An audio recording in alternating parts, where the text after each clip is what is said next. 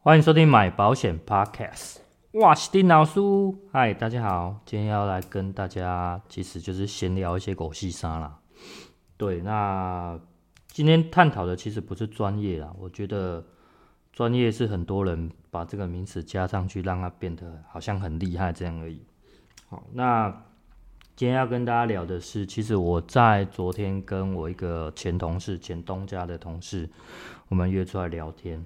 那我跟他分享我做 Podcast 的一些经历，然后一些过程，然后一些感受。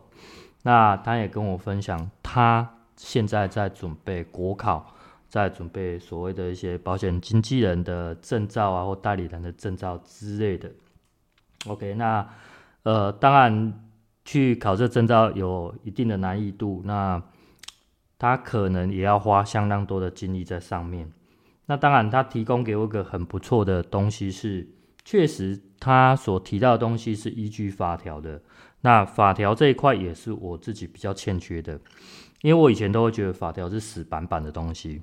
那我个人很不喜欢这种，因为我是比较属于理科的，我不喜欢文科的要硬背的那一种。所以我改较无缘呐，改这种较无缘的对吧？对，所以呃。他跟我分享这些之后，那当然也让我了解到我欠缺的好像是这一块哦，我好像应该要去考一个所谓的保险经纪人或保险代理人的一个证照资格出来，那可以让我呃给人家的感觉更专业哦，让我给人家感觉更专业。但是呃，实质上，嗯，这也是我认为说。你考的这个东西是一个理论，法条是一个理论，你有有凭有据，可是，在实务上的很多操作，呃，我相信在各行各业里面都是这样子，一定有所谓的理论派跟所谓的实务派。那我个人其实就是相当偏所谓的实务派。好，OK，举例我在呃在以前在补习班教书。OK，那我教书，我真的有所谓的教师资格吗？没有，教师资格要修学分，要什么的？好，OK，要一连串的，我没有，我没有去经历这个。我觉得第一个我来不及了，第二个我不想要去多花这些时间，所以我选择直接从不需要教师资格的补习班上手。那当然一开始没有办法像所谓的传统的人家走正式的路线这么的厉害。那当然也随着我的磨练，开始我有自己的一套教学模式，所以我一直都不喜欢走所谓的正规，包括我学数学，OK，学数学一定会有所谓的土土法炼钢的方式，那土法炼钢，呃，也许不是我喜欢的方式，所以后来我会衍生所谓的一些公式出来，那公式真的最快吗？公式确实快很多，那当然学数学的，我们更要求的，其实我们更喜欢的是所谓的速算法。就是说，我们要的是一个迅速的方式得到这个答案。我们呃，你的过程其实对我们来讲没什么太大的意义。就是我我们要求的就是速度，喜欢的就是这个方式。好，所以会变成说，我会呃回来我在思考。一开始其实我是觉得好像蛮热衷的，我应该去考一个这个所谓的经纪人或代理人的这个证照出来。哦，对我来讲，确实这个一定会加分。那可是我回来就在思考，我真的适合吗？应该说，我应该要把这么多的时间跟精力投入在这个考试当中吗？好，OK，那当然国考的难易度大家都知道，一定不容易，哦，不容易。那所以准备起来一定要花好几年。那花好几年，当然在准备国考的同时，不可能放弃所有的工作。可是你必须要投入大量的精神、大量的时间去准备这些东西。那对我来讲，好，那对我来讲，我取得这个证照对我来讲有什么帮助呢？第一个，像我在讲 Podcast 跟大家做分享的时候，我不用去忌讳所谓那些保险公司的名称、那些呃那些名词干嘛的，因为呃有这个资格，我可以不受所谓的业务员管理规则的这个限制。哦，对我来讲是一个便利。可是我也经历了大概快一年的跟大家分享这些，我会发现。呃，讲不讲那些名词对我来讲好像一点都不重要。我不知道大家有没有发现，就是说，呃，只要我今天嗯不踩到法律哦，我今天不触法，我今天在网络上，我今天这些分享都是合法的。其实对我来讲，我讲不讲那些公司名称没有差哎，哦，真的没有差。所以我觉得，呃，这个作用对我来讲，嗯，用处不大哦，用处不大。好，那再来，呃，经纪人的资格可能还有所谓的我替保护去争取所谓的保险金。那因为有些东西可能是一般。客户或者说一般业务可能不知道的争取方式，或者是说这个理赔金是有落差的哦，那可能需要这样的资格，而且这个是有牌的资格去替保护争取，那这个时候就可以跟保护谈所谓的合偿的这个呃收费，合偿的呃合合理的收费。可是我我自己又觉得蛮怪的一点是，不管我跟大家分享什么，我都觉得我秉持的是助人呐。帮助人家，所以我认为去收费这东西对我来讲很奇怪，我心里的坎会觉得很怪，你知道吗？过不太去。那那那这样对我来讲，考这个证照有什么意思？好像又没什么意义在了，因为我不想要靠这个理赔赚钱，因为我自己的理赔金我自己够用，我自己也很会争取这个东西，所以好像我也不需要去。因为去考这个证照出来，去替保护争取理赔金，然后成为我另外一个另类收入，我觉得嗯大可不必，理赔金就留给保护他们用吧。哦，或许他们更需要，但是呃，但是它是一个合法的东西，你知道吗？它是一个合法的东西，就是可以这样子做，但是做了又会觉得很怪，做了又会觉得很怪。好，OK，这个是证照对我来讲的好处。那当然。呃，这个前同事他跟我分享，他在吴庆明老师那边上课。虽然我一开始对这老师真的是不了解，我上网去做一些功课，真的是蛮厉害的老师。那当然，他教这个考照班，其实我相信他最后的的的最终目的是希望他的学生能将所学的这些法条可以融入到所谓的实务当中。好，那所以法条它是死的，它就是一个理论，它就是一个理论。那融入到实物当中，其实就是我现在在做的，我现在的生活经验，这个就是实物。好，那所以不管怎么样，你的你的理论最终一定要走入实物，没有错吧？好，那以现实生活中，我认为在实物上大概将近占了将近八成左右，理论了不起一两成，其实就非常多了。哦，就非常多了。所以，呃，我我也在思考一个问题，就是说。如果我今天有八，我我是因为是一个有钱人，我有八成世界上的财富都在我身上，我还有需要去争取剩下的两成去更加抢那些钱吗？好像也没有必要，你知道吗？好，虽然我我可能没有办法像人家说我去呃去平移冲心去抗议去呃去争取这些，因为我呃没有那些法条背景，或者说我不懂，我不懂。可是呃我的实际上的一些经验是说啊，OK，就像。呃，今天有一个有一个网友在在论坛上面在发问说，可不可以请大家分享一些理赔的经验这样子？那我听到很多的同业分享都是说，依照所谓的条款，依照怎么样，所有东西都是理论的东西。可是有没有遇到故意刁难？有，我就被刁难了，哦，我就被某公司刁难了。那怎么刁难呢？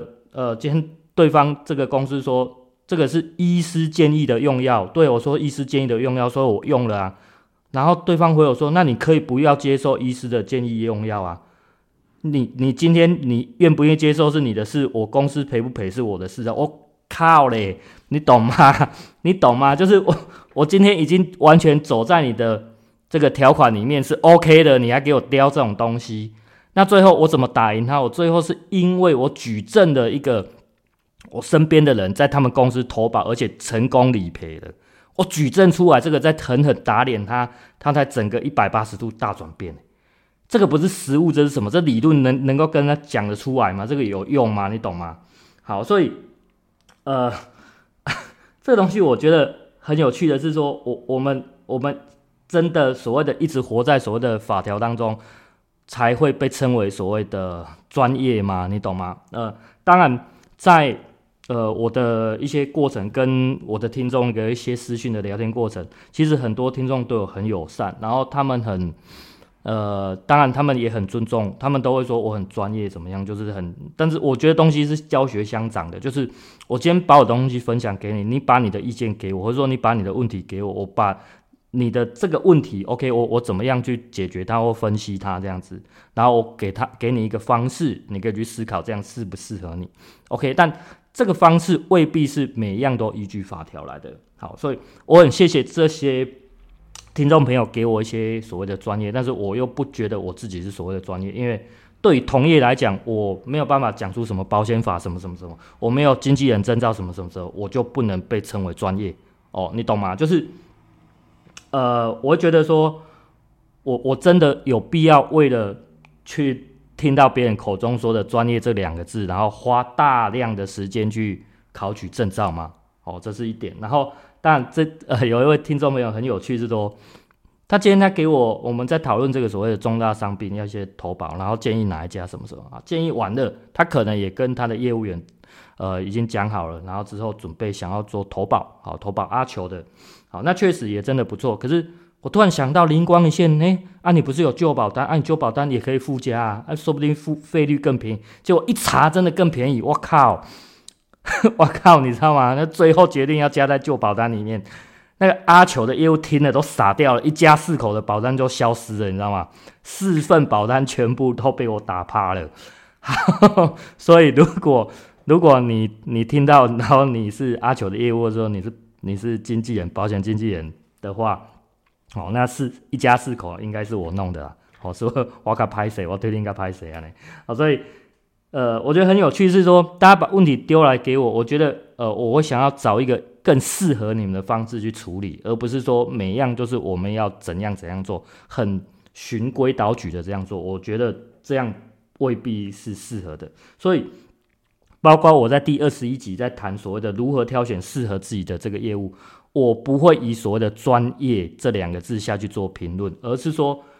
专业可以数字化吗？如果今天可以数字化，有什么九十九分、一百分的话，那当然很好。可是专业这东西你看不了它的这个高低值啊，你懂吗？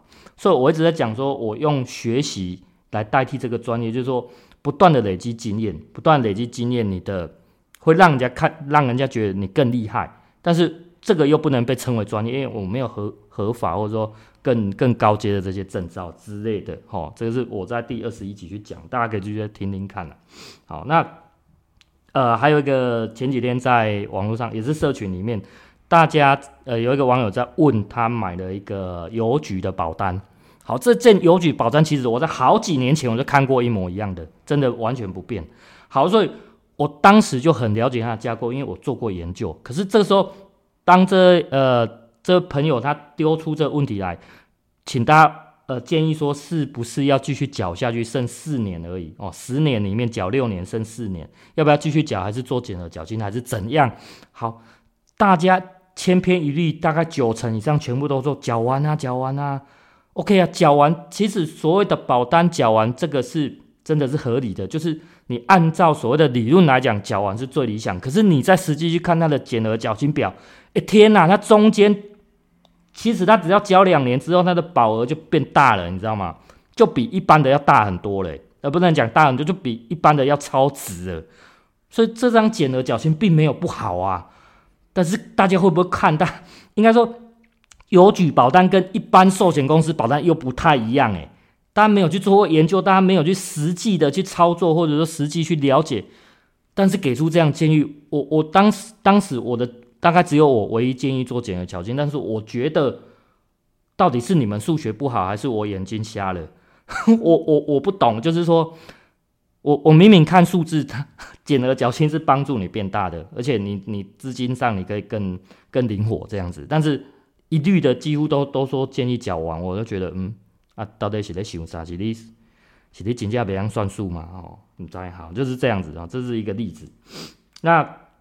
还有一些例子是说，比方说，嗯，其实像像卡通里面呐、啊，哦，卡通里面有一个叫什么怪医黑杰克啊，这很老的，透露我的年纪啊。怪医黑杰克他是一个没有正式医师资格的一个医生，那个是摸摸白，可是他医术高不高明，很强啊，强到不行啊。大家有钱人花钱重金请请他去就医这样子，哦，请他去看看诊这样子，可是他。有必要为了人家所谓的专业医师，或者是说怎样再去考取一个正式的医师执照吗？好像也没必要哦，好像也没必要。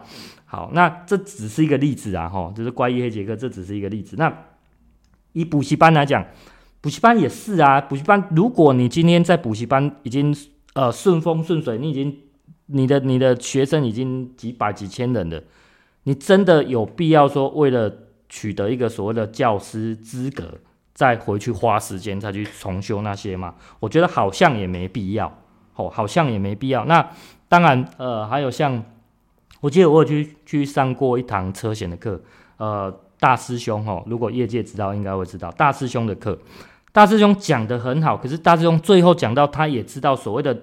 呃，法条是所谓的理论，可是你到实际的理赔的时候，你还是有实务上的问题，一定是有明显的落差的。那到底是你要听实务的，还是你要听理论的？好，我觉得这两者一直不管在哪一个业界都一直有冲突存在。那这对我来讲也是一个困扰，因为诶，我接受到说我好像可以，或者说好像可以去试试看考这个证照出来。但是对我来讲适合吗？这个是我一直存在的一个疑问。哦，那我也希望说，我我这一集是可能希望说，听众朋友或各位同学，你们可以给我一些回馈。哦，我想听听看你们对这件事的看法，或者说对我的一些建议如何？我觉得呃，大家教学相长，互相讨论什么的比较好。虽然我这期原本要讲那个精神病那个。可是我发现那个不是我的专业，我可能要花更多的时间去准备。好，所以我希望说大家给我一些小小的建议，然后在底下做留言给我这样子。那我我觉得目前来讲，我跟听众朋友这些互动，我都觉得很棒，我都满满得到的回馈。那当然对。呃，对听众朋友来讲也是有得到回馈，我觉得是最理想的，哦，就是这样子。那今天哦又讲过长了，不好意思。好，反正今天大家就这样。那记得呃按赞、订阅、分享，然后在底下帮我留言。好，就这样，大家再会啦，拜拜。